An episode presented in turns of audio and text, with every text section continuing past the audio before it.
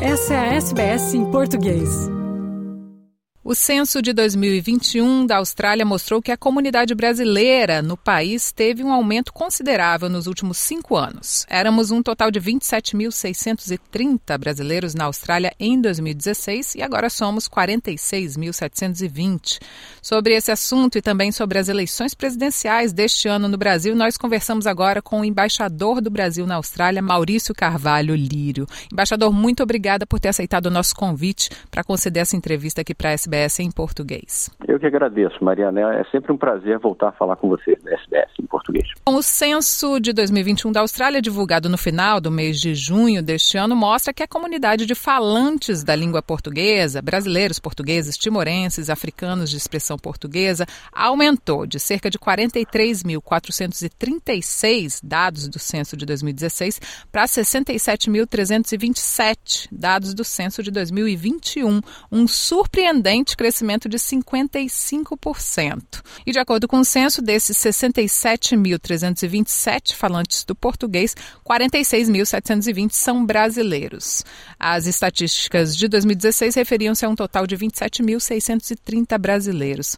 A que o senhor atribui, o que o senhor tem a dizer sobre esse crescimento no número de brasileiros na Austrália? Olha, Mariana, esse crescimento é muito expressivo, foi muito expressivo nos últimos anos. O número de brasileiros quase dobrou, né? A gente vê um aumento aí de 80, quase 90%.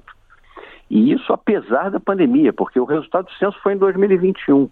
Mas houve uma interrupção do fluxo de brasileiros no final de 2020, né, também em 2021, então esse número poderia ser ainda maior se não tivesse acontecido a pandemia. Eu atribuo a, ao fato de que os brasileiros têm sim uma imagem muito positiva da Austrália, e vem para cá principalmente na condição de estudante, mas também não só estudante, para trabalhar, para conhecer o país. Então é, é, é, um fluxo muito significativo. O senhor falou em estudantes aí, quando analisada a idade dos brasileiros que vivem na Austrália, constatamos que é uma comunidade predominantemente jovem, com a maioria de pessoas na faixa etária dos 30 aos 39 anos, são 21.500 nessa faixa etária dos 46.700 brasileiros vivendo na Austrália. São muitos estudantes e muitas pessoas que vêm para a Austrália para se desenvolver, desenvolver suas carreiras profissionais no país. Sim. O senhor acredita que esse perfil pode ser muito interessante para o crescimento da economia australiana, com, por exemplo, o preenchimento das vagas abertas a profissionais qualificados no país? Sim, esse perfil tem a ver com isso que você falou, Mariana. Os brasileiros, boa parte dos estudantes que vêm para cá, vêm motivados pelo fato que o visto de estudante na Austrália permite, dá o direito a que o, né, a quem tem o visto possa trabalhar, tá? Isso não é comum em outros países de língua inglesa, né? Ah, isso é uma exceção. Então isso é um atrativo, sem dúvida, para os brasileiros que vêm aqui ou estudar numa universidade, ou fazer um curso técnico, ou estudar inglês, e podem trabalhar um número de horas, né? O normal é 20 horas semanais, mas atualmente está com uma espécie de uma licença especial para que eles possam trabalhar 40 horas. Então isso é um atrativo. Agora, essa juventude, vamos dizer assim, do fluxo de brasileiros para cá, né, já que é uma é uma idade média jovem dessa comunidade brasileira na Austrália, tem a ver com isso e tem a ver com o fato de que o fluxo é recente, né? Os brasileiros, eu diria, despertaram para a Austrália nos últimos 10 anos. Eu faço até uma comparação. Se a gente olha os dados de, dos anos 90, meio dos anos 90, a gente não tinha mais de 3.500 brasileiros aqui. Seja, dá para encher um grande teatro municipal não mais do que isso. Atualmente a gente tem quase 50 mil pessoas, dá para encher um estádio de futebol. Né? Então houve um salto muito significativo e nos últimos anos, né, e principalmente de jovens em busca de oportunidades aqui, seja de estudo, seja de trabalho, e que isso, aliás, explica então por que, que a gente tem uma, um, percentual muito né, concentrado na juventude aqui na. E do total de brasileiros na Austrália, esses 46.720, segundo os dados do censo de 2021, 14.785 são hoje cidadãos australianos e 31.806 não são cidadãos. O senhor considera esse um número expressivo de brasileiros que se tornaram cidadãos australianos? E entre esses mais de 30 mil que não são cidadãos australianos, muitos deles estão buscando um caminho para conquistar a cidadania aqui no país. Olha, o processo não é simples, né? Eu acho que esse número é importante, ou seja, é possível, eventualmente, a obtenção da cidadania australiana, mas não é um processo fácil. Eu ouço com frequência o, o programa de vocês, né, e converso né, fui a, já a cinco cidades aqui na Austrália conversar também com os brasileiros.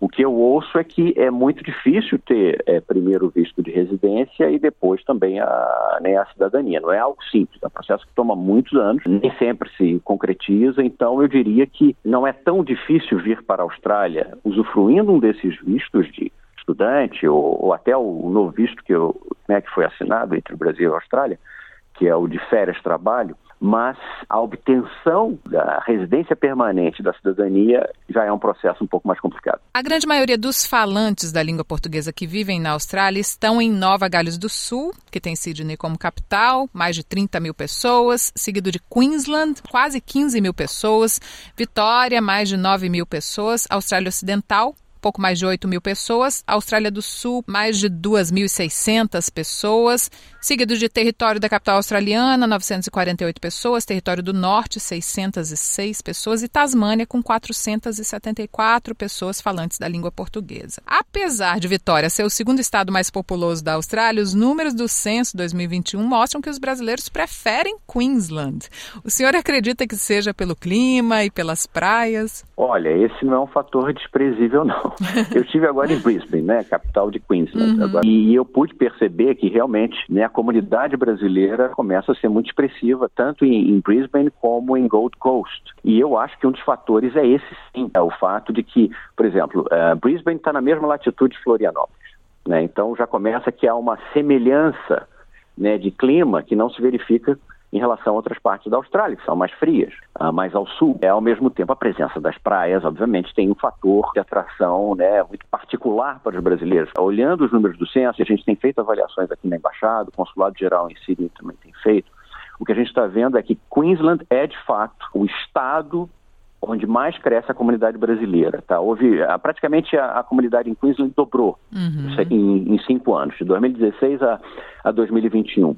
Há outras regiões que estão crescendo rápido, né? Por exemplo, em Adelaide, né, o crescimento também foi praticamente 100%, mas o número inicial de brasileiros em Adelaide é pequeno. Então, ainda é uma, uma comunidade pequena comparada às outras, mas que tem um crescimento muito rápido. Então, a gente verifica dois fluxos assim muito acelerados. Um é de Queensland e outro também na região de Adelaide, na Austrália do Sul. Que talvez Apesar se deva... do clima, que é mais frio. É, é, que talvez se deva à questão do visto, né? Por Adelaide ser uma área regional, Sim. né? Uma cidade numa Sim. área regional mais fácil. possibilita, exatamente, Sim. oferece mais possibilidades, né? Das pessoas conquistarem um visto permanente e em seguida uma cidadania. Então tem realmente essa movimentação. A Austrália Ocidental também teve um aumento significativo de pessoas, né? Perth, que também é uma cidade, uh, Perth com muitas praias belíssimas e um clima predominantemente quente. Eu acabei visitando essas cidades todas, né? Eu tenho notado uma presença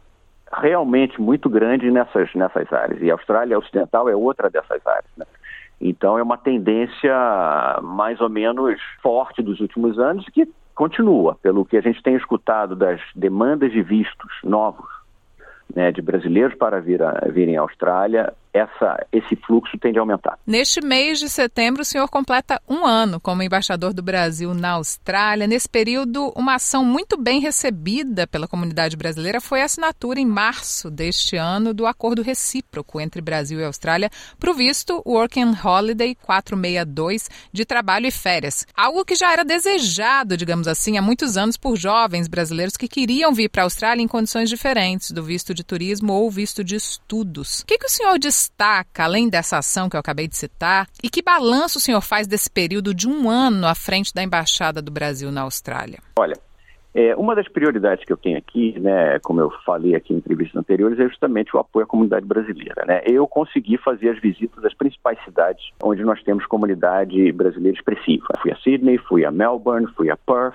Fui a Brisbane agora na semana passada, tenho contato aqui também com os brasileiros em Canberra. E o que eu posso dizer a você é que é, eu tenho conversado muito com as autoridades, no nível municipal, estadual e federal, justamente para tentar garantir que os brasileiros tenham as melhores condições possíveis aqui na Austrália, com reuniões em várias áreas. Agora, só para dar um exemplo, né? Eu tive agora em Brisbane, tive uma reunião com o que eles chamam de Ministério da Educação é, Estadual. Na verdade, é o que a gente chamaria de Secretaria de Educação. Tá? Uhum. Uh, um dos temas que eu fui conversar com eles foi justamente a questão do oferecimento de português, da língua portuguesa em escolas. é, do estado de Queensland, né? Como a gente tem comunidades enormes em Brisbane e em Gold Coast, por que não pensar que as escolas nessas municipalidades possam oferecer, por exemplo, é, português no currículo? Se não é no currículo principal, você sabe que aqui na, nas escolas australianas tem o que eles chamam de curso de after hours, que é, as escolas vão até 3 e 15 da tarde, depois a partir de 3 e meia até 4 e meia podem fazer, eles oferecem cursos, de, pode ser de futebol, pode ser de eles adoram esportes aqui, né? Uhum. Pode ser sobre línguas estrangeiras, arte e tudo mais. Então, eu tenho feito o pedido muito reiterado para que se ofereça o máximo possível de português, até porque muitos filhos de brasileiros aqui, né, eu sei, gostariam de manter o português pelo menos como língua de herança. Outra questão que eu tenho visto é o apoio também psicológico a brasileiros, a possibilidade de oferecimento a custo razoável de terapia em português, é outro assunto que eu tenho discutido também com os governos municipais e estaduais. E o que eu estou querendo fazer, a gente está fazendo, é o seguinte, a gente precisa fazer um mapeamento das necessidades dos brasileiros. Isso é uma coisa importante, eu falei à comunidade em Melbourne, falei à comunidade em Perth, das pessoas que mobilizam a comunidade e, obviamente, falei com os nossos cônsules honorários estão compilando as principais demandas dos brasileiros para que a gente possa, como embaixada, como consulado geral em Sydney, transmitir aos diversos níveis de governo os interesses do, dos brasileiros e ver em que medidas podem ser atendidos. Então, isso continua sendo uma prioridade aqui da embaixada e com essa atenção especial ao fato de que essa comunidade está crescendo e, portanto, terá ainda mais demandas no futuro. Outro tema crucial, Mariana, se você me permite, é a questão de violência doméstica. A gente sabe que muitas brasileiras são vítimas de violência doméstica aqui, como em, né, em qualquer lugar, né? Vamos dizer assim, não é específico daqui. Então, esse é um tema também sobre o qual a gente tem conversado com os governos locais, para, por exemplo, a gente precisa ter os avisos em português né, porque eles chamam de, não sei se é hotline, mas são as linhas, por exemplo, de telefones para denúncias de violência doméstica. Com essas informações, se os governos puderem disponibilizar sobre como entrar em contato para denunciar um caso de violência doméstica, ter essas informações em português é muito importante, porque nem sempre o brasileiro que está aqui domina perfeitamente o inglês. Então, são demandas que a gente tem transmitido aos governos aqui locais, né, e aqui há muita autonomia entre os governos estaduais, uhum. né, para que os brasileiros tenham mais informação e mais serviços serviços de qualidade no seu dia a dia. Isso aí é a prioridade plena aqui da, da, embaixada. Principalmente brasileiros que estão sob vistos temporários, não é, embaixador? Porque, por exemplo, em Sim. casos de violência doméstica, muitas vezes as mulheres demoram a denunciar ou têm medo de denunciar e Sim. perder o direito a um visto, por exemplo. Às vezes Sim. elas estão aguardando um visto, enfim. Isso limita muito as pessoas, né? No caso das pessoas que estão sob vistos temporários aqui na Austrália. Sim, daí a importância né, da, do acesso à informação para saber como agir nessa situação situações. Isso é algo que a gente tem né, buscado dos governos estaduais e municipais que eles coloquem essas informações, se possível, em português, nas suas páginas, nos seus meios de, de, de, comunicação. Daí o serviço extraordinário da SBS em português. Por isso que eu também eu prezo muito o programa e o canal de vocês por isso porque é, uma, é, é, um dos canais pelos quais os brasileiros se informam aqui na Austrália. É o compromisso da SBS como emissora, que tem conteúdo sim, em mais de 60 sim. línguas, justamente voltado para a comunidade imigrante aqui na Austrália. Então, esse é realmente um compromisso da emissora e a gente está aqui fazendo o nosso trabalho, tentando né, levar o máximo de informações mesmo possíveis à, à nossa comunidade de língua portuguesa aqui na Austrália. Mudando de assunto, estamos em ano de eleições presidenciais no Brasil, falta pouco agora para o primeiro primeiro turno das eleições, no dia 2 de outubro de 2022. Segundo dados da Embaixada e do Consulado Geral, nós somos cerca de 13 mil eleitores aptos a votar para presidente em primeiro turno no dia 2 de outubro e, se houver um segundo turno, no dia 30 de outubro, nas cidades de Sydney, Melbourne, Brisbane, Perth e Canberra. O que o senhor tem a dizer a esses eleitores? Eleitores, quais são as principais orientações do Itamaraty aos brasileiros que vão votar no exterior para essas eleições do Brasil de 2022? Olha, Mariana, esse é um momento crucial. Temos até um número um pouquinho maior de brasileiros, porque com as últimas atualizações no TSE,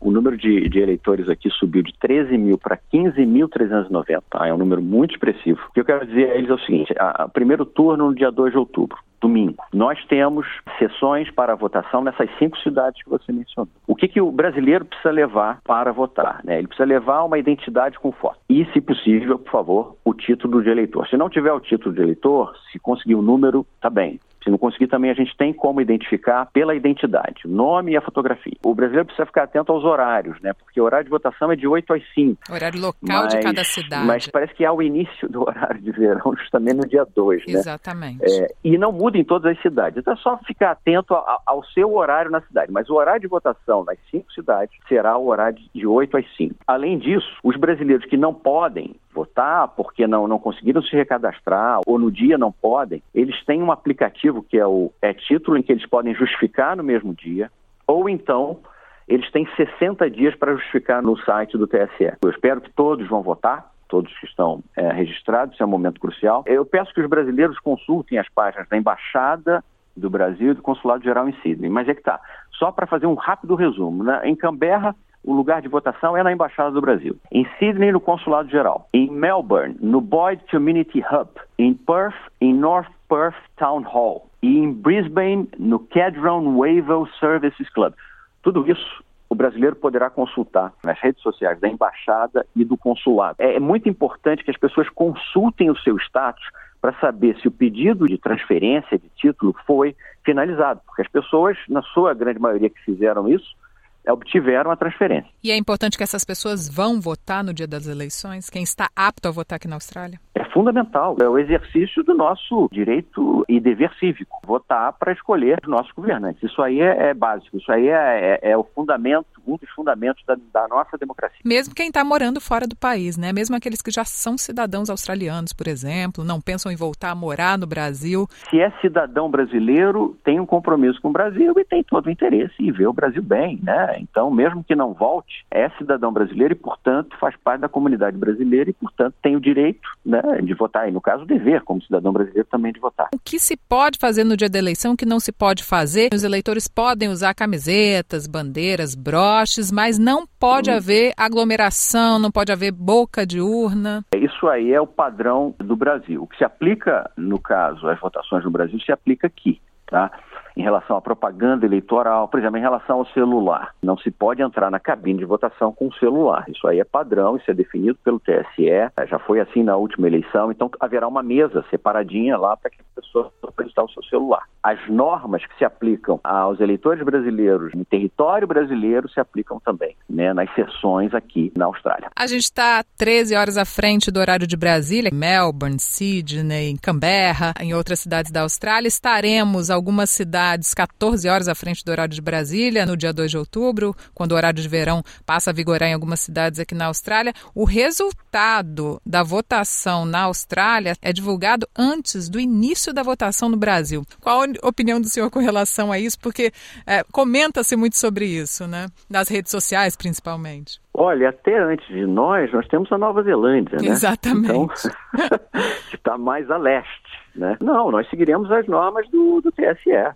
Quando tivermos de divulgar, nós divulgaremos, aí de acordo com as instruções do TSE. Eu, como diplomata de carreira, não faço comentários sobre efeitos políticos possa haver em relação a, divulgações prévias. Isso aí é cada um interprete né, a sua maneira, mas é que tal. Tá, o importante é que a gente siga as normas é, estabelecidas pelo TSE e os números, quando forem divulgados, serão de conhecimento, se for antes do, do início do horário da eleição no Brasil, é já uma praxe, né? Você está falando, Mariana, isso já aconteceu em anos anteriores, então vários países, né, onde há eleição com votos brasileiros vão em vários países vai sendo divulgada a lista né, da, das votações. Isso é normal, isso aí faz parte do, do, do, processo. Embaixador, muitíssimo obrigada pela entrevista, obrigada por atender ao nosso convite, mais uma vez, de conversar aqui com a equipe da SBS em português e com toda a comunidade brasileira aqui na Austrália. Muito obrigado, Mariana. Eu admiro muito o programa de vocês, porque também é um, é um grande serviço que vocês prestam à comunidade brasileira.